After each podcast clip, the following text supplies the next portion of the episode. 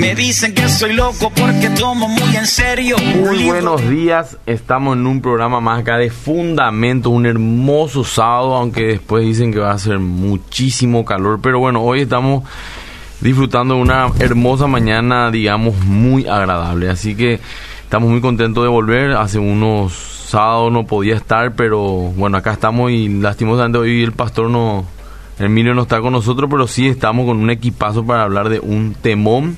Y hoy el tema es justamente, ¿existe la verdad absoluta?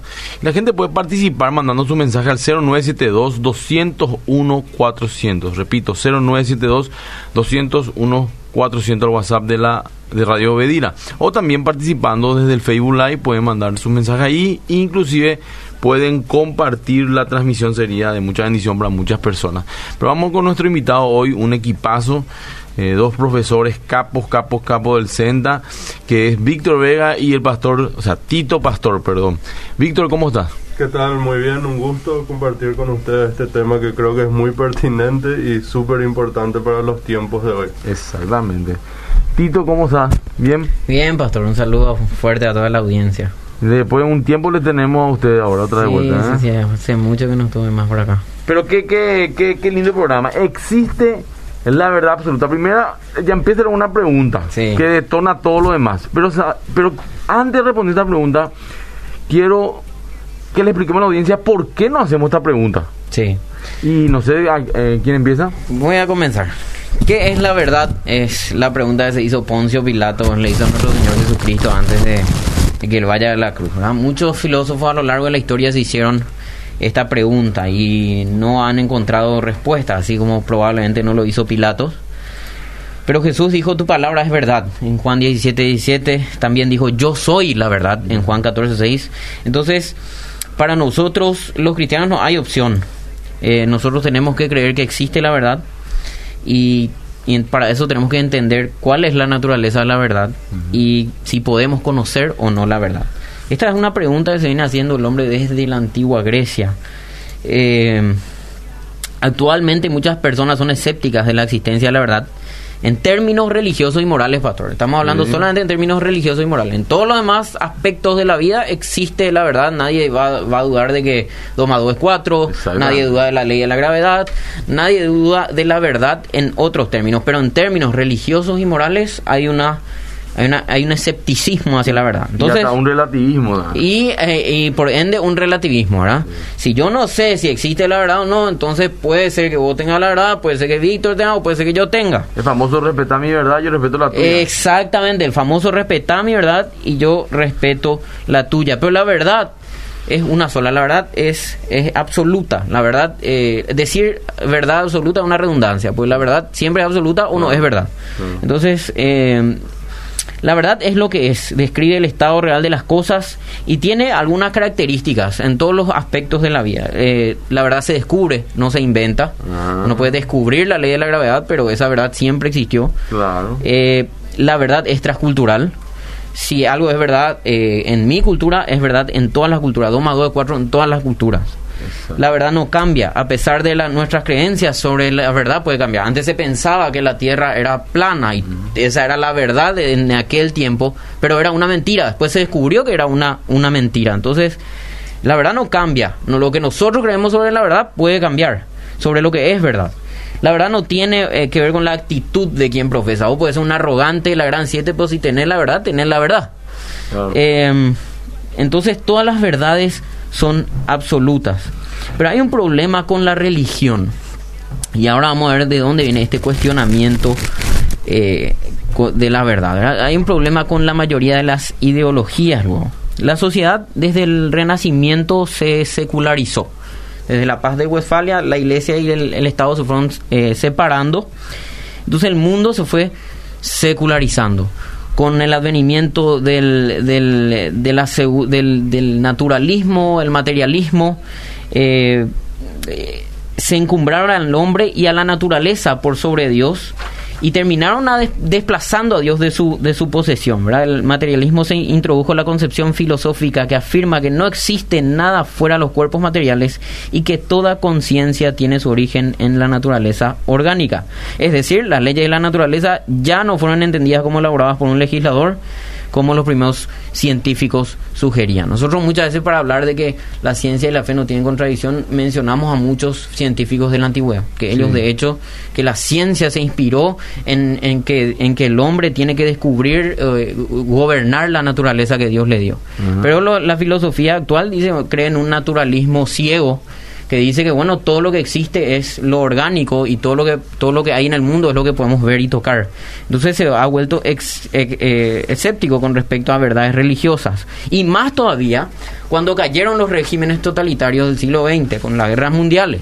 Cayó el fascismo cayó el, el- el régimen nacional socialista el comunismo que eran ideas totalizadoras. Y esa es la palabra clave. Ideas totalizadoras son ideas que tratan de explicar toda la realidad y las religiones son ideas totalizadoras. Las religiones, una religión trata de explicarte toda la, la realidad, de dónde venís, a dónde vas, por qué estás vivo, qué es lo que está bien y qué es lo que está mal, para qué vivís. Entonces, esas son ideas totalizadoras. De ahí es que se le dice también que muchas veces el socialismo, el comunismo vendrían a ser hasta religiones, ¿verdad? Porque manejan los mismos parámetros que las religiones. Sí, exactamente, porque eh, eh, son ideas, sí, que buscan explicar toda la realidad Sí. desde su cosmovisión. Y a eso, cuando, cuando cayeron los regímenes totalitarios, entonces empezó el escepticismo y el relativismo. No hay verdad. Y todo aquel que de- intente detentar una realidad, una verdad totalizadora, una explicación de la realidad total, es una persona hasta peligrosa. Mm. Así como fue el- el- el nazismo, por ejemplo. Lo irónico es que está volviendo esa, ese oleaje de la gente que no quiere totalizar, totali. Totalizar. totalizar todo, pero lo está haciendo haciendo eso. Y sí, ¿sabes por qué, pastor? Viste que eh, los acontecimientos del 11 de septiembre especialmente fortalecieron esta idea de que la religión es peligrosa también. ¿Por qué? Pues la religión es una idea totalizadora, así como lo fueron los regímenes totalitarios. Entonces, alguien que que alguien que quiera tener una verdad absoluta es alguien que tiene que, que quiere tener el poder. Y aquel que tiene que, que quiere tener el poder es peligroso. Entonces por eso se volvió tan importante una palabra que se llama tolerancia. Ahora ya no es que hay que tolerar a las personas con sus diferentes ideas, sino hay que tolerar a las diferentes ideas para que el poder esté distribuido y no hayan grandes caos a consecuencia de, eh, de, de alguien que pueda detentar el poder o de un grupo que pueda detentar el poder. Por eso el pluralismo ahora está de moda y por eso eh, está de moda decir que todas las religiones te llevan a Dios y que todas las religiones están bien y, y si vos querés eh, de- tener la religión que quieras, está bien, se te respeta, se te tolera. Entonces, así mismo yo te tolero a vos, vos me tolerás a mí y los dos tenemos la verdad. Acá no hay una verdad absoluta. Y por eso es que hoy decir yo tengo la verdad absoluta es hasta eh, ofensivo. Es ofensivo, es peligroso. Entonces Es invasivo. es invasivo, vos estás, eh, sí, vos le estás eh, poniendo en peligro, le estás ofendiendo a la persona. Entonces, eh, ¿cómo nosotros podemos, y ese es el principal problema, la mayoría de las discusiones evangelísticas que nosotros tenemos los cristianos empieza así. Che, te quiero hacer una, una, Víctor, vos, quiero hablarte de cosas espirituales ya, porque vos sos mi amigo, hace tiempo venimos hablando y sí, metele. Te quiero hacer una pregunta, vos cuando te mueras, ¿dónde estás ahí? Bueno, yo, yo creo, la verdad, yo no creo en Dios ya, pero... Y bueno, y vos le empezás a tratar de convencer. Y al final, la mayoría de las conversaciones terminan en... Bueno, ¿sabes qué, ya? Si, si es verdad para vos, yo respeto y yo le veo a tu familia y demasiado admiro cómo vos sos, los valores que tenés. eh, y si eso te funciona, yo estoy muy feliz contigo. eh, pero, eh, bueno, yo voy a pensar todavía, te ¿verdad? O, o ese es lo máximo te dice, o si no te dice, Es no. el muy eh, respetuoso que te quiere. es el que te quiere, ¿verdad? El, el que te quiere, el que ya hiciste, fomentaste una relación de amistad y es el que te quiere. Pero al final, esa persona lo que, lo que lo que está detrás de la ideología de esa persona es cada uno tiene su verdad y está bien si vos- te sirve eso, un pragmatismo ahí, ¿verdad? Y eso nos pone a nosotros los cristianos una barrera porque ah, hasta ahí llegué, ¿verdad? No puedo ir más. Y entonces, eh, al final, ¿cómo nosotros hacemos para convencerle a una persona de que nosotros tenemos una verdad absoluta aplicada a todos los tiempos, a todas las personas, en todas las culturas, y que es importante y urgente para su vida? Esa es la pregunta que nosotros tenemos que, que hacer. Y el mundo está trabajando sistemáticamente a través de todos los programas, a través de las redes sociales, a través de películas de Hollywood, Sí. a, a- a meter la idea de justamente el relativismo en la mente de la gente, inclusive le da estrategias de cómo hacer ese muro para que no te hablen de Dios. Sí, Es sí. impresionante cuando yo te escucho y estoy viendo así de repente la televisión, alguna serie y eso, es el speech en todos lados. Esa es una verdad absoluta. El Sí. speech que hacen para que no se le hable de Dios. Y ahí está, justamente, esa es la verdad absoluta. La verdad absoluta, ahora el- la ideología totalitaria que gobierna el mundo, que al final quería, quería correr de todas las ideas totalitarias, es que nadie tiene la verdad. Es que todo es relativo y hay que respetar, hay que ser tolerante y hay que respetar toda la ideología. Por eso si alguien dice, oye, yo quiero ser un, yo, yo soy un perro atrapado en el cuerpo de un humano, hay que respetarle. Claro. Porque si yo no le respeto esa su verdad, entonces yo soy un totalitario. Bueno, Firulain les digo. digo, bueno, pero la le dice. Es que, básicamente la, verdad ahora se volvió algo, por ejemplo, si me funciona a mí lo que yo estoy haciendo y lo que yo estoy practicando, entonces esa es una verdad, entonces yo simplemente la puedo poner en práctica. O si no, el otro argumento es, pero yo me siento bien haciendo esto, entonces si yo, si lo que yo hago, si el trato que le doy a una persona, si la forma en que yo me comporto en una sociedad me hace sentir bien y yo no siento algo negativo a la hora de hacer eso, entonces necesariamente eso va a ser una verdad. porque va a estar mal algo que no me hace sentir mal? Claro. Normalmente esos son los dos argumentos que, que la gente suele utilizar y Tito justamente nos estaba hablando de que eso nos lleva a que nosotros necesitamos entonces tolerarle a la gente. Y, ac- y acá tengo una, una conversación entre un profesor y sus alumnos. Ajá. Justamente los alumnos. eh, entonces el profesor le dice, ¿cuál es una buena razón para creer en una, en una religión o eh, en una idea sobre la moral? Y entonces eh, veo que muchos de ustedes, eh, el profesor dice, muchas personas tienen creencias porque sus padres tienen esas mismas creencias. ¿Esa es una buena razón? Pregunta el profesor. Y los estudiantes le dicen, no, porque tus padres pueden estar equivocados. No es una buena razón creer en algo porque tus padres creen, ¿no? Claro, por tradición. Eh, por tradición. No, no, no es una buena razón, pues pueden estar equivocados. Pueden, ah, pueden haber tradiciones de equivocación, ¿verdad? Claro. Y de acuerdo, ¿qué pasa entonces con las influencias culturales? ¿Creen que la gente debería creer en algo solo porque se acepta culturalmente? No, no necesariamente. Los nazis tenían la cultura que aceptaba el asesinato de todos los judíos. Entonces, eso seguramente no estaba bien. Así que no podemos decir que la moral o la verdad o la religión son relativas a la cultura. Totalmente. Porque eso puede ser llegar a ser peligroso incluso, ¿verdad? Muy peligroso. Entonces, no podemos nosotros admitir todo eso. Y después, bueno, entonces, de acuerdo. Eh, ahora, algunos de ustedes mencionaron factores psicológicos como la comodidad, lo que me hace sentir bien, ¿verdad? Yo voy a creer lo que me hace sentir bien. Esa es una razón suficiente para creer en algo. Y los estudiantes dijeron, no, no es una razón suficiente. Eh, la comodidad no es una prueba de la verdad. Podríamos sentirnos reconfortados eh, con la creencia de que hay un Dios allá afuera que nos cuida, pero eso no significa que realmente exista. Claro. una proyección de mi mente, puede ser una mentira. Eh, del mismo modo, un drogadicto puede ser que se sienta bien con una droga, pero esa re- droga realmente le lleva a matarlo. Esa idea me venía a la mente cuando dijiste eso. Y entonces, entonces ¿qué dice la, la verdad? Es importante eh, porque puede haber consecuencias si te equivocas, pregunta el profesor. Sí. Y los estudiantes dicen, sí, si alguien está equivocado acerca de una droga, puede que tomen demasiado y mueran. O del mismo modo, si alguien se equivoca con respecto al, al expensor de hielo, podría caer y congelarse hasta morir en, un- en uno de esos lagos que hay. O si uno eh, tiene una idea eh, cultural, podríamos aplicarlo a cualquier cosa. Si uno tiene una religión peligrosa que te manda a asesinar a otros, entonces eso, eso puede ser grave, ¿verdad? Entonces, por razones pragmáticas, tiene sentido que solo debemos creer en las cosas que son verdaderas. Y los alumnos dicen, por supuesto, a largo plazo la verdad protege y el error perjudica. Entonces le dice el profesor vez, bueno, entonces las razones sociológicas y psicológicas por sí solas no son motivos suficientes para creer en algo.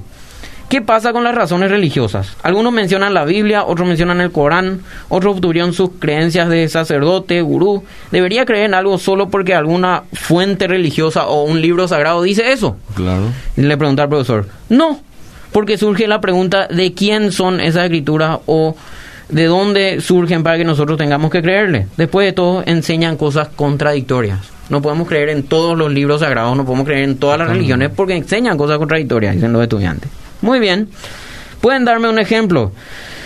Eh, estudiantes, bueno, la Biblia y el Corán, por ejemplo, no pueden ser ambos verdaderos porque se contradicen entre sí. La Biblia dice que Jesús murió en una cruz y resucitó tres días después, pero el Corán dice que Jesús existió pero no murió en la cruz. Sí. Y si uno tiene razón, el otro está equivocado. Por otra parte, si Jesús nunca existió, ambos están equivocados. Claro. Entonces el profesor dice, ¿cómo podríamos decidir entre, digamos, la Biblia y el Corán? Le dice, le dice a los estudiantes. Bueno, necesitamos algunas pruebas fuera de las llamadas escrituras para ayudarnos a descubrir cuál de las dos tiene la verdad. Claro. Y entonces el profesor le pregunta, ¿cómo podemos obtener esas pruebas? Y los estudiantes le dicen, a través de la prueba eh, filosófica. Y el profesor le pregunta, ¿no es la prueba filosófica la opinión de alguien nomás? No, no, no, no, no. Lo que queremos decir con la prueba filosófica es la siguiente. La filosofía trata de encontrar, significa encontrar la verdad a través de la lógica, la evidencia y la ciencia. La verdad se compone, toda verdad se compone de dos características principales. El, el principio eh, de, de lógica que debe cumplirse y el principio de correspondencia con la realidad. Por ejemplo, yo puedo decir, todos los hombres son mortales. Entonces digo, Spencer o Víctor es un hombre, por lo tanto, Víctor es mortal. Esa es una eh, totalmente lógico, ¿verdad? Cumple con el requisito de ser una afirmación lógica. Sí. Pero yo tengo que, pero tiene que, para que sea verdad, tiene que cumplir con el requisito de correspondencia con la realidad. Yo tengo que probar primero, ver en la realidad si todos los hombres son mortales. Tengo que ver si por ahí no hay un Claro. hombre que sea eterno. Para poder afirmar que Víctor es un hombre y que por tanto Víctor es mortal. Entonces esas son las dos principales características de la verdad. No sé si Víctor quiere, quiere explayarse un poco más So- sobre ese tema. Sí, o sea, solamente me, me estaba recordando mientras vos contabas esto, de que de lo absurdo que puede llegar a ser este pensamiento de que toda religiosidad o toda creencia es verdad. ¿Por qué?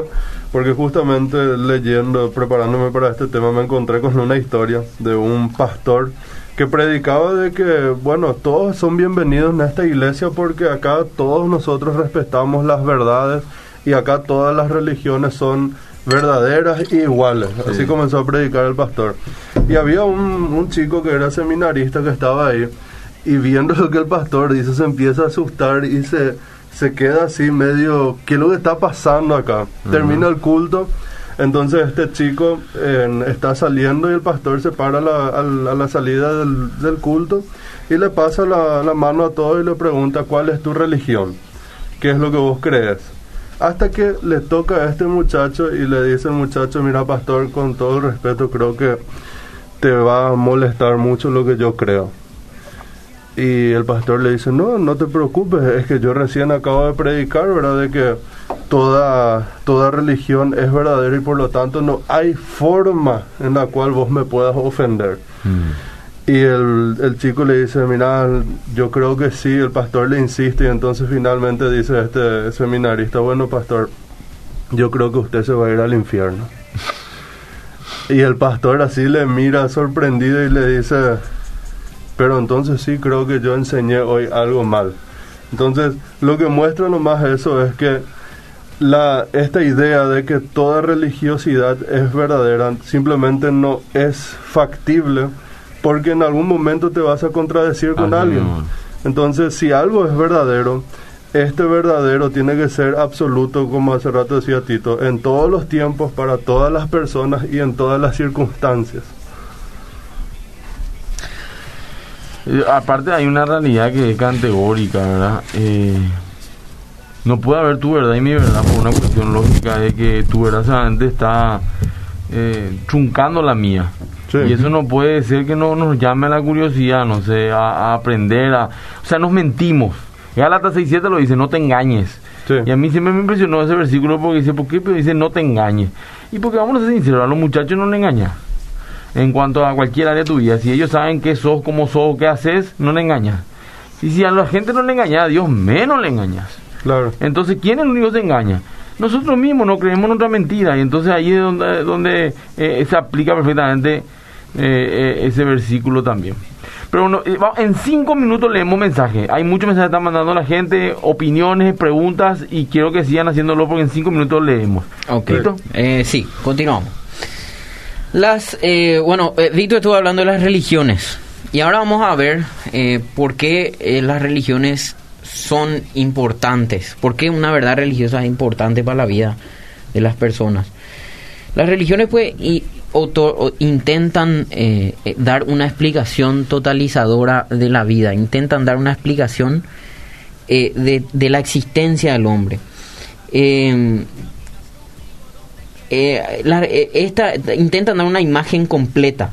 Esta imagen, y por una buena razón, comienza con algún tipo de afirmación acerca de Dios. Mortimer Adler es, es un, era un, un gran filósofo y educador que hizo eh, una, una, una serie que se llamaba Grandes Libros del Mundo Occidental y observó eh, que el tema que más que más páginas se le dedicó en esa en esa en ese, en ese en esa enciclopedia es el tema de Dios. Y por qué se le preguntó a Mortimer ah, por qué vos le dedicaste tantas páginas al tema de Dios en tu en tu en el libro que editaste y él dice porque el tema de Dios es el tema que tiene las preguntas más importantes sobre la vida. El tema de las religiones responde a de dónde venís, quién sos, origen, identidad, significado, por qué estás acá, moralidad, qué es lo que está bien y qué es lo que está mal, cómo debemos vivir y destino, a dónde vamos. Sí. Por eso es importante, la verdad, el hecho religioso y el hecho de Dios. Por eso es importante definir si es que hay un Dios o no. Las respuestas a cada una de estas preguntas dependen de la existencia de Dios. Si Dios existe, entonces hay un significado, hay todo eso. Pero si no, entonces no importa. No importa, no hay un propósito para tu vida, no hay una manera correcta de vivir, no hay una razón para, no hay una razón para tu vida, no hay un destino.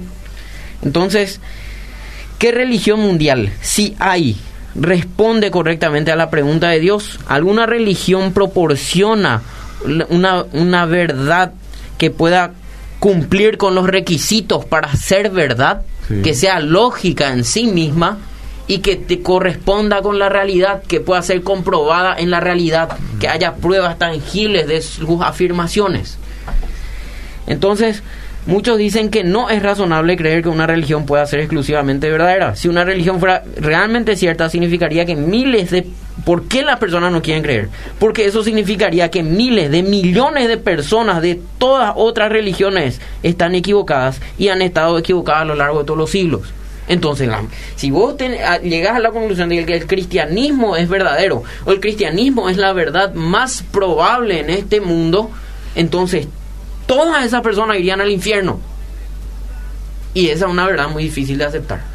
Una dura realidad, pero también es orgullo también dentro de todo. Porque es admitir que estoy equivocado. Y ese es una característica del ser humano, el Sí. orgullo, ¿no? Eso, eso realmente, eh, em, eh, ahí, ahí vamos a esa razón. El segundo problema es eh, que, que algunas, pro- algunas cuestiones de la religión parecen desafiar la explicación, no parecen encajar bien con la realidad. Estos incluyen la existencia del mal, el silencio de Dios frente al mal. Estas objeciones especialmente poderosas a cualquiera que afirme que existe un Dios poderoso eh, le, cuestan. Muchos escépticos y ateos argumentan que si realmente existe un Dios verdadero y poderoso, entonces Él intervendrá para aclarar toda la confusión. Después de todo, si Dios está, si Dios está ahí afuera, entonces ¿por qué no aparece? ¿Por qué se esconde? ¿Por qué no interviene? ¿Por qué no detiene, no detiene el mal? Hay muchas preguntas que hacen que hacen que sea difícil a una persona acercarse a Dios. Estas son preguntas difíciles. Finalmente, muchos intelectuales modernos implican que cualquier recuadro basado en la religión no sería legítimo de todos modos, porque dicen, solo la ciencia produce la verdad. No, no solo la evolución ha eliminado la necesidad de Dios para entender el origen del hombre, sino que solo lo que se puede probar en un laboratorio puede considerarse verdadero. Es decir, solo la ciencia se ocupa de cuestiones de hecho, mientras que la religión se queda simplemente en, el- en lo que es la fe. Así que no tiene sentido tratar de reunir evidencia para comprobar los hechos de una religión o apoyar las afirmaciones de una religión, porque sería como reunir datos para probar que el helado de chocolate sabe mejor que el helado de la- de vainilla. Porque la religión es una no puedes probar preferencias, porque la religión al fin y al cabo vos puedes reunir todas las pruebas que quieras, pero es una cuestión de fe. Y ahí nosotros le preguntamos a esta gente que dice eso. Todo, al fin y al cabo, es una cuestión de fe. Nosotros no podemos probar el principio de correspondencia. Se puede probar hasta un 99% nomás. Yo puedo decir, todos los hombres son mortales. Pero yo no le conozco a absolutamente todos los hombres que Van a existen a los 8 mil millones de que, habitantes. que existieron y que van a existir para poder po- comprobar que esos hombres van a morir o murieron en realidad. Entonces, el grado de certeza de correspondencia con la realidad siempre es de un 99%. Siempre hay un por ciento de probabilidad de que estemos equivocados en todo. Entonces, aquel que cree que el origen del universo está en, en, en, fu- en- en- por en- en- fuera de la religión o fuera de Dios, ese puede reunir muchas pruebas para afirmar lo que dice, pero no tiene una certeza absoluta. Requiere también fe para creer lo que él está, está creyendo. Necesitas una dosis de fe. Necesitas una dosis de fe. Porque vos también crees lo que alguien dijo ya hace cientos de años, cualquiera sea tu religión. Pero la diferencia entre nosotros los cristianos y ese que cree que el- mundo, la existencia viene de la nada, es que su verdad no cumple con un requisito de la lógica. La nada no puede producir algo. claro. Entonces, es una verdad ilógica que vos tenés, mm, vos podés acumular todas las todas las evidencias que quieras, pero desde el principio tenés un problema, desde el principio lógico, desde la característica de logicidad que necesita esa verdad. Recuerden, la verdad necesita dos características principales para poder para poder eh, considerarse como verdad. El principio de la lógica y el principio de la correspondencia con la realidad. Si esto aprendemos nosotros en esta, en esta mañana, yo creo que ya, ya es suficiente, porque ahí vamos a entender un principio muy importante que es el principio de no contradicción. Sí, este claro. principio es un, un principio que nosotros tenemos que entender muy bien. Cuando alguien me dice a mí, no existe la verdad, eh, el principio de contradicción dice que eh, dos verdades, eh, dos afirmaciones contrarias no pueden ser verdad al mismo tiempo. Una vez hablamos de tema acá y es Sí. apasionante. Es tan Tan sencillo. sencillo, Sencillo. pero otra vez no no no maneja la gente. Y- y- pero está bueno el y- ejemplo. eh, ¿eh? eh, ahora, ahora voy al ejemplo. Dale. Entonces alguien te dice, eh, no existe la verdad. Y esa es una afirmación que contiene, que es, que es, se contradice a sí, sí misma, misma. a Sí. sí misma. ¿Por qué? Porque vos decís, no existe la verdad. Y entonces la pregunta que se le hace a esa afirmación es, ¿eso es una verdad? Claro. Entonces, decir no existe la verdad ya es una contradicción en sí mismo, porque vos estás afirmando una verdad de que no existe la verdad al mismo tiempo. Entonces te, te, te estás contradiciendo en sí mismo. Es Sí. un ejemplo muy sencillo y claro para entender eso. Entonces, vos, cuando alguien te dice esto es verdad, eh, este, esto es verdad, las religiones pueden ser verdad, eh, son cuestiones que son, puede ser verdad para mí o puede ser verdad para vos. Y esa afirmación de que es verdad para mí o de que es verdad para vos, ¿es verdad para todos? Entonces ya existe una afirmación sobre la religión que es verdad para todos. Eso que vos estás diciendo. O sea, ella se contradice otra vez. Sí, se contradice a sí mismo otra vez. Porque vos, vos estás diciendo toda verdad en, en cuestiones de religión y moral son- es relativa. Entonces esa afirmación que vos estás diciendo sobre la religión y la moral es relativa también. Totalmente. Porque es contradictorio. Entonces no cumple con el principio de logicidad para que esa afirmación sea cierta. Sí. Y de ahí luego ya, ya partimos, y de ahí ya está mal. La premisa Ahí- luego ya está La mal. premisa ya está mal. Sí. Entonces intentar probar una premisa que está mal no tiene más no sentido. tiene sentido. No tiene totalmente. sentido. Ya parte mal. Bueno, leer unos mensajes para la gente. Está mandando muchas, muchas, realmente buenas opiniones, ¿verdad? Y comentarios. Dice: Hola, muy buen día, pastor. Adolfo, gusto escucharle. Muchas ben- eh, bendiciones para la gente de cabina.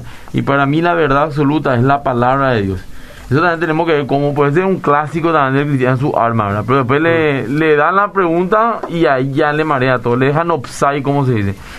Hola señores, una refutación de mi punto de vista cuando dicen que la Tierra es plana, después de un eh, bolo redondo, cuando la palabra de Dios dice no es así. Si tienen la verdad, ¿por qué no le hacemos caso? Entonces, la ciencia tiene la verdad, póngase de acuerdo. La ciencia cree en la evolución y en el Big Bang también. Eh, el ser humano no tiene la verdad, es mero interpretación humana, dice. Bueno, yo leí textualmente. Eh, sí, eh, pues, yo, estoy de acuerdo con el oyente en una cosa, que la ciencia y la fe tienen que poner de acuerdo. ¿Por qué? Pues los principios de la verdad. Un principio es el principio de la lógica y el otro principio es el principio de correspondencia con la realidad. Entonces, si el cristianismo dice ser verdad, sus afirmaciones tienen que ser verdad en la realidad. Por tanto, científicamente nosotros tenemos, podemos comprobar algunas verdades de la fe. Claro. Está, por ejemplo, la evidencia forense de la existencia de la Biblia. Ahí nosotros usamos la, de, la, de la veracidad de la Biblia. La evidencia forense de la veracidad de la Biblia es un principio científico que nosotros usamos para comprobar que la Biblia fue escrita en aquel tiempo, que fue escrita por los discípulos y que los discípulos realmente creían lo que estaban escribiendo. Y que estamos leyendo lo original. Y que estamos leyendo lo original y todo eso. Entonces, la arqueología también. La arqueología, nosotros usamos la arqueología, nosotros usamos la historia. Entonces, nosotros usamos incluso la química para determinar cierta la antigüedad de ciertos papiros. Entonces, yo creo que la fe y la ciencia tienen que estar de acuerdo. Ahora, la ciencia cree en la evolución. Eso no es así. Porque hay muchos científicos que creen, por ejemplo, en el diseño hay muchos científicos que son creacionistas, que creen que Dios creó todo y tienen evidencia para probar. Entonces, no, eso de que toda la comunidad científica cree en la evolución, eso no es así. Bueno, ahí voy a decir una bomba atómica si me escucha un científico conservador, me dice, este tipo está loco. En ese aspecto de la evolución es relativo, por ejemplo. No, ¿cómo la evolución es relativa? Acabamos de decir que hay científicos que no creen en eso, ¿verdad? Eh, inclusive hay varios documentales en YouTube muy interesantes que que hasta algunos son un poco sarcásticos. ¿Cómo se llama este? Que en las universidades estaban haciendo una entrevista muy bueno eh, para jóvenes Después voy a decir, Ray Comfort el que hace eso, ¿verdad? Bueno, acá dice otro. Si tus padres están equivocados, entonces honrar a los padres es relativo, dice. No tiene absolutamente nada que ver. ¿Viste que hablamos? No, eso no tiene absolutamente nada que ver. Espero que vuelvas a escuchar el programa y vas a entender eh, mejor. y, rápidamente, más le voy a explicar a ese oyente. Puede ser que tus padres estén equivocados. El, el mandamiento de honrar a los padres no necesariamente es hacerle caso a tu padre en todo. ¿A qué? Eh, me estaba diciendo Tito Pastor, es pastor, teólogo y capellán del CENTA. ¿Cómo sí. Y sí. A ver, explicamos, pues, si no. Explicamos, si no, le confía a todos los adolescentes del Paraguay que me están escuchando acá. y están felices. Hola, eh, mira, el pastor, digo, no me dirá que no, no. No, no, no. Eh, si tus padres no profesan la fe cristiana, si tus padres no profesan la fe en Cristo, eh, eh, vos no podés eh, darle la razón. En muchos aspectos. puede darle la razón en ese aspecto. Le respeto, pero claro, no puede, por ejemplo, usted honrar a mi padre, papá me, me dijo, vamos a robar junto a un banco. Eh, eh, o sea, no, o sea, eh, hay principios. Hay principios que, morales. Que no por ser tus padres, vos tenés que, entre comillas, honrar eso porque va en contra totalmente de lo que vos crees.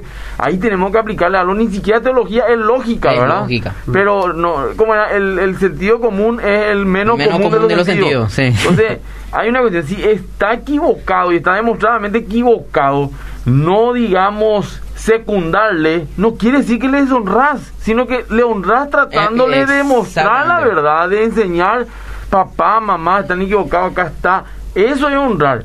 Eh, quitarle un poco el velo de repente, ¿verdad? Con respeto, lógicamente. El principio bíblico de honrar a los padres tiene que ver con el respeto.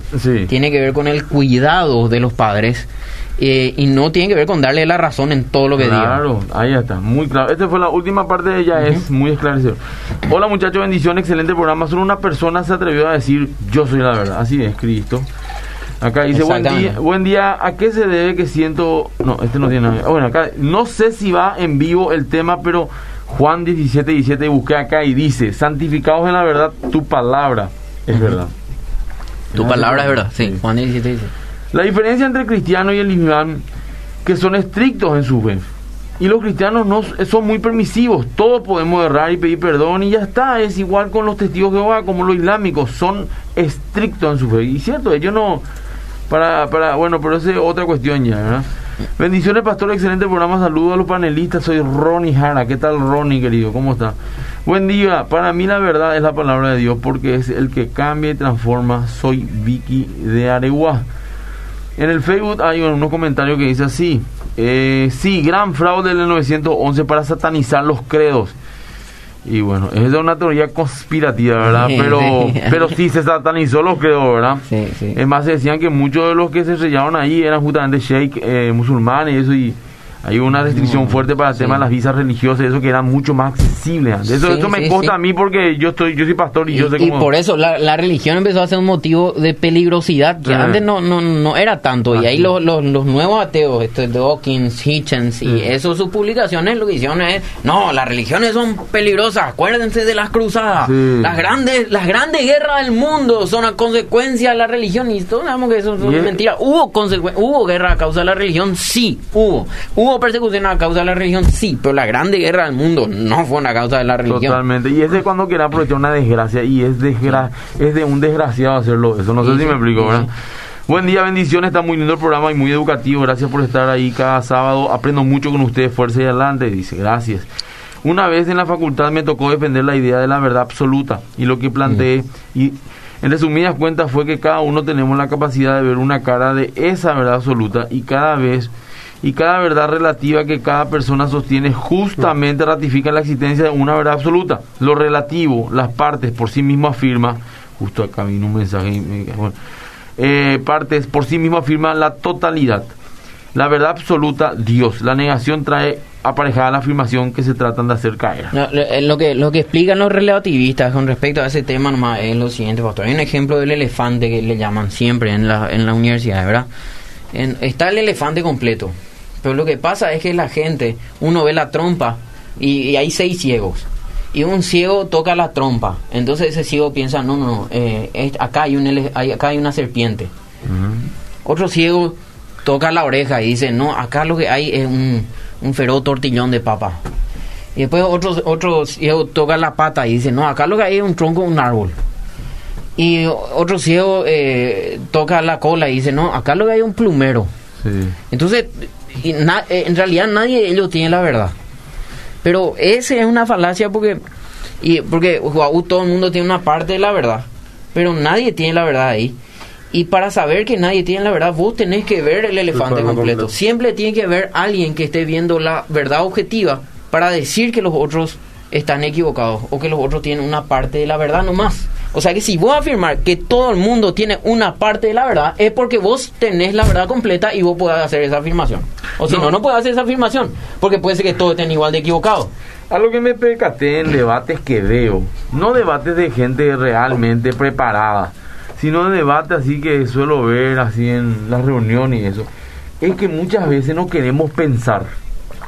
Vos sabés que esa persona está equivocando con su afirmación, una falacia, parece una verdad, pero no lo es, y el otro se queda en jaque. Y vos como que querés decir, no, verán, pues más fácil de refutarla, él lógicamente, Sí. ni siquiera con Sí. teológicamente, Sí. pero parece que él no quiere pensar nomás, porque se pone a pensar un minuto seguido y se da cuenta que puede perfectamente eh, darle una respuesta. Pero lógicamente cuando veo un debate de los grosos, de ambos equipos, ya sea ateo o, o grandes de apologetas, eh, tenés que irte con un diccionario, ¿verdad? Yo tengo que escuchar un minuto para una pausa y me voy a caminar así, hago corto, ¿verdad? Porque realmente es tan fuerte pero sencillo a la vez. Una vez que vos entendés parece que fluye. Tenemos que prepararnos. Tenemos que prepararnos en lo teológico categóricamente y es nuestro número uno, pero también tenemos que prepararnos en lo lógico. Sí. Tenemos que prepararnos en lo racional. Es que hace De- rato Tito justamente mencionaba el tema de, de las religiones y cómo las religiones son un problema. Y él mencionó algo muy im- importante y creo que ese es el caracú de todo este asunto. De que nadie tiene un problema con una religión que te confiese cierta verdad, pero no te regule la parte moral. Claro. Y normalmente ahí comienza el problema con el cristianismo eh, principalmente. ¿Por qué? Porque dentro de la cosmovisión cristiana, el, el Dios cristiano no es que solamente dice hay una verdad absoluta, es más, te dice yo espero de vos como, como persona cierto comportamiento. Y entonces ahí nos meten el tema de la tolerancia que en sí no, no hace ningún sentido. ¿Por qué? Porque la idea de que yo no quiero imponer mis ideas sobre otra persona no es del todo cierta. ¿Por qué? Porque yo estoy convencido de lo que yo estoy viviendo. Si yo soy un creyente convencido de que mi fe cristiana es la verdadera y es la única religión que lleva al cielo, yo voy a predicar eso y voy a querer que otros lo vivan también. Y de igual forma, el ateo 100% convencido de que todo lo que yo acabo de decir es opuesto, va a tratar a mí también de, de convencerme. Entonces, esa idea de que la tolerancia implica aceptarnos a todos y que esa es la realidad que vivimos, no es así. Porque sí o sí, de una u otra forma, o se polariza lo que es mentira o lo que es verdadero. Un ejemplo te voy a dar es, por ejemplo, el, la vez que la Corte Suprema de Justicia en los Estados Unidos declaró el tema del casamiento homosexual y eso. Love win, love win. El amor venció, el amor Mm, venció. sí. Hay que respetar la tolerancia. Espera Sí. un poco. Eh, bajo esa premisa, entonces, yo me puedo enamorar de un niño de nueve años. No, es un niño. Pero, verá, pues vos quién sos para juzgarme. Sí. No, pero es menor de edad, pero eso es relativo, eso está mal, hay que cambiar esa ley. Un niño, ¿por qué es menor de edad de nueve años? Uno puede ser mayor a los cinco. Claro. Entonces empezamos Claro. el debate relativo, donde entre paréntesis voy a terminar ganando yo. Claro, ¿Por qué? Claro. porque vos tenés más lógica Claro. en tu afirmación basado en sus principios. Exactamente. Sí. Y entonces ahí es donde nos hacemos, eh, como se dice, pedazos nos hacen. Y, Y- eso es lo que quiere causar el mundo. Entonces ahí es donde vos relativizas. Si el hombre el hombre está bien casarse, el perro con el hombre está bien casarse, porque eso también ya pasa, ¿verdad? Es casarme conmigo mismo. Después, ¿qué tiene malo que me case con alguien de 14? Y cierto, si dos años más ya es mayor edad en los Estados Unidos, 16 años. Vamos a bajar los 14. Y después los 14 dice, yo estoy enamorado de una de 12, a dos años más tarde de 14. Ujú. Déjate Y- hinchar. ¿Dónde, es, ¿Dónde termina el Y tema? vamos, vamos a seguir practicando el principio de no contradicción, pastor. Si vos le decías a alguien, nadie tiene el derecho a juzgar a otro. Esa es una afirmación que es contradictoria en sí misma. Nadie tiene el, el derecho a juzgar a otros en términos morales. Entonces, ¿vos me estás juzgando a mí? ¿Vos estás juz- ¿Eso es un juicio o no? Mm. Porque si vos decís, nadie tiene derecho a juzgar, eso es un juicio. Mm. Nadie tiene el derecho a juzgar. Entonces, esa es una contradicción en sí misma, porque el hecho de decir ya que nadie tiene derecho a juzgar ya es un juicio ya que vos estás emitiendo, ya está emitiendo ya un valor moral. Entonces, Te voy a contar el mundo, eh, el mundo relativo. Eh, hay un documental en Netflix que habla sobre, qué sé yo, asesinato y esa onda de, de- de detective. Y me contó una amiga, me no me acuerdo cómo se llama, porque ella me dijo, ven tampoco esta locura. Y hubo un caso famoso que fue- yo me acuerdo salió en todos los medios que era un papá asesino, se le decía, ¿verdad? Que era un señor que salía en las redes sociales, era un influencer, era personal trainer. El tipo agarraba, salía con su hija haciendo gimnasio, ñembo así, ¿verdad? Chiquitita, la alzaba ella de la pierna, eso. Un día cableó, no sé por qué motivo, yo no vi el documental, pero ella me contó. Y le mató a la esposa y a las dos hijas. ¿Qué pasó? El tipo era re carismático, millones de seguidores, bla, bla, bla. Nadie pudo creer, qué increíble, ¿verdad? ¿Qué pasó? Los, padres de la. O sea, los suelos del tipo empezaron el juicio, lógicamente, ¿verdad? Porque murió su, su hija y sus nietas. Le atacaron a los padres de la esposa, de la, de la difunta. Porque decían, anda, ¿sabes qué hizo para merecerse eso también? Defendiéndole al otro porque le querían al otro. Mm. Se empezaron a relativizar el crimen que hubo. sí. Y fue increíble al punto de que el papá tuvo que hacer una conferencia de prensa pidiendo a la gente, por favor, que no se metan en este tema, que deje atacarla a ellos porque ellos son las víctimas, no los, Sí. los victimarios. Ellos son los perdieron a su hija. y a su- te- llegamos al punto, no Sí, sé quién dijo, sí. de tener que defender y explicar lo obvio. Sí. Es una locura. Y eso no es que pasó hace 100 años atrás. Pasó ahora, 2, 3 años atrás, ¿verdad? Y voy a, voy a acordarme la serie y voy a decir en otro programa porque ahí te das cuenta que estamos todos locos. Sinceramente, discúlpenme la presión, ¿verdad? Pero bueno, por eso necesitamos un ancla firme. Y ahora, eh, y justamente con eso quisiera eh, concluir esta parte, ¿verdad? Yo creo que hay el, el obstáculo para rechazar eh, al cristianismo y la moral cristiana es obviamente, como dijiste, pastor, el, el, el volitivo, la voluntad. Yo no quiero someterme a ciertas restricciones a mi libertad o a mi libertinaje. Entonces, estos eh, existen obstáculos intelectuales para la fe, pero más obstáculos son los emocionales y los volitivos. Afirmamos que no es fe en el cristianismo lo que es difícil, sino eh, eh, el- porque nosotros preferimos creer. Tanto el, el cristianismo como el, el- el ateísmo tienen dificultades intelectuales. Yo particularmente creo que el ateísmo tiene muchas más dificultades intelectuales. Pero el que te da más dificultades emocionales y volitivas, tu voluntad, querer o no querer hacer lo que, lo que crees, es el cristianismo. Y ahí está el principal problema. Entonces, eh, ahora nosotros podemos argumentar y investigar la verdad, podemos convencerle a alguien de que, de que tenemos la verdad, eh, pero lo más eh, certero que nosotros los cristianos sabemos al final, pastor, es que la verdad no son, no es simplemente concepto. Como me dijo, estuve, estuve comentando con un profesor esta semana. Le dije, ah, tengo que ir a hablar en la radio sobre este tema de la verdad, ya, y no me quiero meter en la parte filosófica porque es más complicado y me estaban enredando ahí yo en mi razonamiento, ¿verdad? Y después este profesor me dice, me dice, ¿y por qué no, no poner lo que yo siempre, por qué no te vayas a decir lo que yo siempre le digo a los estudiantes, hermano? Bueno, ¿y qué es lo que le decís? Y que la verdad no es un concepto, la verdad es una persona para el cristiano. Jesucristo dijo, yo soy la verdad. Nosotros podemos argumentar, nosotros podemos dar todas las evidencias intelectuales y las hay. Pero al final, si quiere o no quiere creer, es lo que define. Totalmente. Y Cristo es el único que puede convencerle a una persona. La realidad de Cristo es lo único que al final puede convencerle a una persona a decir, sí, quiero creer. Nosotros mientras tanto nos esforzamos por dar todas las razones lógicas, todas las razones evidenciales, pero Cristo es el que va a convencer. Y la persona tiene que querer. Así que al oyente que esté, que esté, que esté escuchando ahora, enojado con nosotros porque estamos diciendo muchas cosas, eh, le digo que si que, que realmente si abre su mente le vamos a poder convencer. Pero la única forma de que abra su corazón es a través de la verdad que es Cristo. Totalmente la convicción. Ahora quiero leer dos tres mensajes para después ya no leer más para que ustedes puedan dar sus conclusiones. Por ejemplo que dice pastor Adolfo la palabra de Dios eh, nosotros decimos que es una verdad absoluta porque es arqueológica, cronológica, históricamente demostrable, dice. Eh, felicidades, Adolfo. Dios te bendiga, guarde y acompañe siempre. Feliz cumpleaños. Gracias. Eh, felicidades, pastor. No veo ningún regalo en sus manos. excelente programa, como siempre. Dice, gracias, hermana, gracias. Eh, la diferencia entre cristianos, bueno, sí ya leí. Estoy de acuerdo con la fe, es la llave acerca de Dios, dice acá. Buen día, no sé si va. Algún día podrán tratar sobre el budismo, no leas. En, sí, Vamos a tratar alguna vez, no solamente sobre eso. Dentro de dentro de dos, dos programas por ahí se habla del tema de las religiones, las otras religiones. Las religiones comparadas con el cristianismo, muy bueno. Eh, vamos a uno de Facebook, dice acá.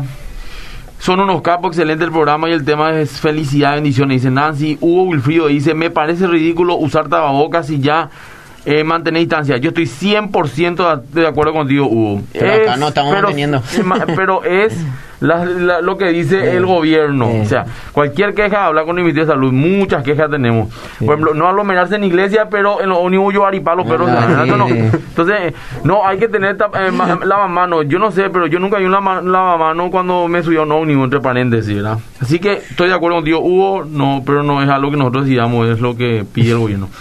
Me González dice, buenos días, bendiciones. Nosotros podemos juzgar lo que es bueno y lo que es malo según lo que nos enseña la palabra. Dice, también es algo que tenemos que hablar, ¿verdad? Porque, entonces no, no, no convertimos en juez, pero de todo, no solamente algunas cosas. Bueno, y hay unos mensajes. Gracias a la gente por mandarnos. Un último voy a leer. Hermoso tema, muchas gracias.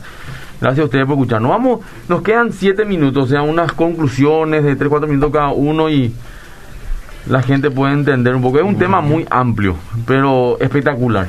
Entonces, ¿qué le querríamos enseñar a la gente? Por atender para que vos entiendas que una verdad necesita tener lo que vos dijiste. No tiene que ser contradictorio. ¿Qué eso es, Tito? Bueno, para que algo podamos nosotros creer que es verdad.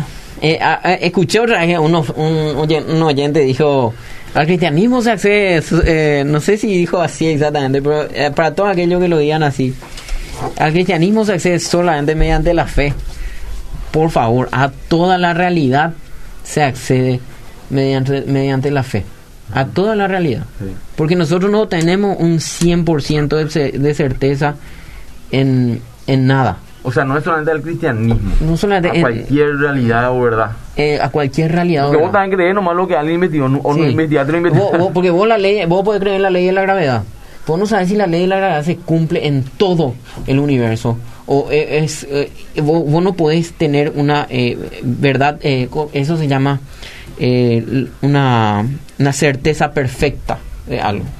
en, en ciertos, en ciertos eh, lugares cuidados, por ejemplo, sí. Por ejemplo, yo puedo decir, en esta página hay 300 palabras. Y Claro. eso sí, es una verdad perfecta. Digamos No en hay- lo periférico trivial, pero, pero en lo más lo- profundo y pero- grande. Pero en las verdades, en las verdades profundas, en las verdades, en las realidades totalizadoras, que el relativismo también es una ideología totalizadora, no podemos tener una certeza absoluta. Entonces, para ser ateo vos requerís fe. Para ser cristiano vos requerís fe. Yo creo que vos necesitas más fe para ser ateo que para ser cristiano. Pero bueno. lo mismo. Eh, eh, entonces, no es que al cristianismo se accede solamente mediante la fe. No, no, no es así. Porque la, eh, la fe, eh, el cristianismo, el- el- no íbamos a tener tantas leyes en la Biblia que nos mandan a defender las razones de nuestra fe. Si es que solamente vos tenés que eh, eh, vos entender tu fe como creer nomás. Sí. Si vos en- entendés tu fe como creer nomás, entonces no, no estoy de acuerdo contigo. Sea, eh, inclusive la, la, la Biblia nos, nos da pie para que nosotros defendamos nuestra fe. En segunda de Pedro 3.15 Sí. dice, ¿verdad? Que tenemos que presentar argumentos. o sea, razones de sí. vuestra fe. Presentéis defensa, ¿verdad? Entonces, eh, eh, eso es, y, y para que nosotros vamos a creer en algo, ese algo tiene que ser lógico en primer lugar, tiene que ser, no, no tiene que ser contradictorio en sí mismo. Y tiene que tener corresponder con la realidad. Eso es lo que nosotros aplicamos a toda nuestra vida en todas las ciencias y más aún nosotros tenemos que aplicarlo en cuestiones de religión y moral. ¿Por qué? Porque lo que vos creas sobre la vida va a determinar el modo en que vos vivís esa vida. Entonces, vos, si vos sos cristiano, vas a vivir con ciertos preceptos morales. Esto es tan importante. Y si vos sos ateo, vas a vivir con ciertos preceptos morales. Y el único que te da eh, los preceptos morales para vivir una vida satisfactoria, para vivir una vida en la que todos podamos eh, llevarnos comunitariamente bien, para que todos podamos desarrollarnos en este mundo y en la eternidad, es el cristianismo. Sí. Y si, y si no querés creer eso, hay pruebas históricas y, y, y yo te puedo decir tranquilamente que tu ateísmo te puede llevar a matarle a cualquiera y eso no está bien o está mal vos, no importa. Porque entonces... O sea, la moral Eh, fue quitada de los preceptos bíblicos. Vamos sí, a sinceros, la moral, la moral, Sí. la, la moral eh, es eh, Dios puso un, un sentido moral en el hombre y, y nosotros no podemos negar eh, esas cosas. En la que no, se dan los animales, por ejemplo. ¿Sí? Y entonces, eh, a- a- con eso yo quiero concluir. Nosotros defendemos la fe, pero nuestra fe es verdad. Y, po- y si es verdad, entonces nosotros podemos probar que es así. Así mismo. Así que... A mí me gustaría agregar a todo lo que dijo Tito algo que para mí siempre fue importante. La, la verdad es siempre exclusiva, ¿sí? O sea, sí o sí le excluye a ciertas personas. La verdad en- dentro de la fe cristiana se resume en una sola persona que es Jesucristo. La verdad tiene que ser coherente con la realidad. La verdad tiene que respetar eh, el principio de la no contradicción. Y aún sabiendo nosotros todo esto, podemos juzgar en un sentido positivo y evaluar lo que está bien y lo que está mal. Pero hay una palabra para mí muy importante dentro de todo eso, que es la actitud que yo tengo al hacer eso. Y creo que ahí, aunque nosotros tengamos todos los argumentos a favor, no podemos olvidarnos de ese mandato que nos da Pedro, de que si defendemos nuestra fe, que lo hagamos con humildad y con reverencia que lo hagamos desde el respeto. ¿Por qué digo esto? Porque en muchas ocasiones cuando dos, cuando un creyente debate con una persona que está opuesta y que está en contra de su fe, cae en el mismo juego de ridiculizarle al otro, así como ese otro nos ridiculiza a nosotros y entonces al final nos parecemos semejantes pero con un vocabulario diferente. Entonces, la actitud y no olvidarnos que ante todas las cosas, en primer lugar, tenemos el mandato de honrar a Cristo en nuestros corazones y nuestra vida, nuestro estilo de vida, tiene que reflejar esta verdad que nosotros profesamos, porque si no, somos nosotros incongruentes con lo que decimos afirmar y que queremos que otros también crean. Entonces, eso para mí es algo fundamental y clave. Excelente. Bueno, muchas gracias, mucha gente mandando mensajes, tremendo el programa, hermano, felicitaciones por la preparación, Carlos Yudile Villeta, dice, siempre lo escuchamos, bendecido hermano, y muchos mensajes, gracias a todos por escribirnos, por mandarnos sus mensajes, gracias a todos por opinar, Eh, y bueno, estos programas pueden encontrar todos, este y todo lo demás en Spotify, eh, buscan ahí Fundamento también en el e-box y pueden encontrar todos los programas eh, inclusive por tema. Y vamos, bueno, este año nos queda ya 6, 7 programas muy interesantes. Así que estamos muy contentos porque tenemos mucho todavía que compartir con ustedes. Bueno, gracias Ah, ah. Tito, gracias. Pastor, déjame meter un chivo, por favor. Por favor. Inscripciones abiertas en el CEMTA, ¿sí? Acá, ¿cómo será Eh. año que viene en el CENTA las clases? De justo el mercado. Ah, gracias, oyente.